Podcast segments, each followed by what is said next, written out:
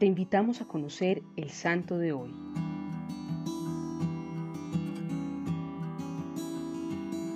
Entre los santos que celebramos en la iglesia el día de hoy se encuentra San Arnoldo Jansen. Arnoldo nació el 5 de noviembre de 1837 en Goch, una pequeña ciudad de la Baja Renania, en Alemania. Fue el segundo entre diez hermanos. Sus padres le enseñaron la importancia de la dedicación al trabajo y la religiosidad. Desde joven se sintió llamado al sacerdocio. Cuando estaba próximo a cumplir 24 años fue ordenado sacerdote en la diócesis de Münster, Alemania, y se le asignó enseñar ciencias naturales y matemáticas en la escuela Bocholt. Allí se hizo la fama de ser un maestro estricto pero justo. Además de su trabajo como maestro y gracias a una profunda devoción al Sagrado Corazón de Jesús, fue nombrado director diocesano del apostolado de la oración. Siempre fue consciente de que la Iglesia es universal y no solo local. Empezó a preocuparse por la misión universal de la Iglesia y buscó concientizar a la Iglesia alemana de la importancia de hacer misiones. Se convirtió entonces en su objetivo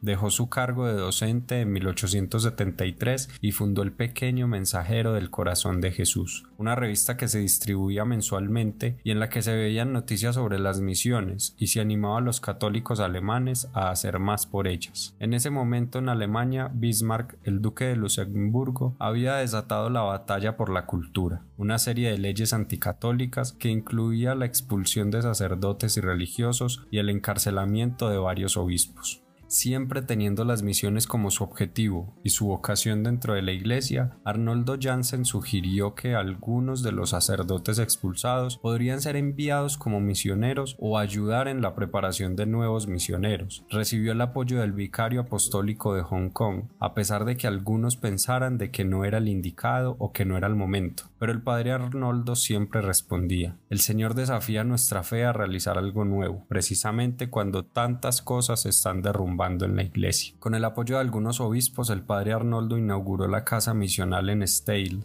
Holanda, y así comenzó su congregación de los misioneros del Verbo Divino. En marzo de 1879 fueron enviados los dos primeros misioneros a China. Cuatro meses después de inaugurada la casa en Holanda, estableció su propia imprenta, donde se seguía publicando la revista. Recibió la ayuda de muchos laicos generosos y comprometidos que le ayudaban a distribuirla. En ese momento, solo las personas de habla alemana. Empezaron también a llegar a su casa sacerdotes y jóvenes queriendo prepararse para ordenarse. Sin embargo, no eran únicamente los hombres los que ayudaban. Muchas mujeres apoyaron el proyecto desde el inicio. Algunas tenían la intención de servir a la misión como religiosas. Este deseo y la conciencia de la importancia de las mujeres en las misiones hicieron que el padre Arnoldo fundara la congregación de las Siervas del Espíritu Santo en 1889.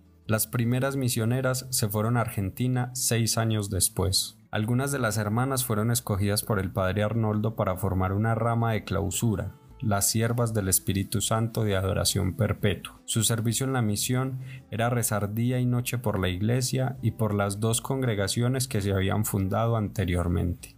El padre Arnoldo Jansen murió el 15 de enero de 1909 su servicio a la Iglesia y su misión se ve reflejada hoy en los más de 6.000 misioneros del Verbo Divino que se encuentran en 63 países. Las misioneras siervas del Espíritu Santo son más de 3.800 hermanas y más de 400 siervas del Espíritu Santo de adoración perpetua.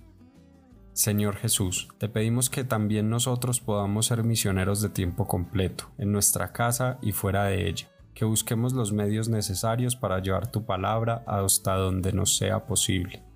Cristo Rey nuestro, venga tu reino.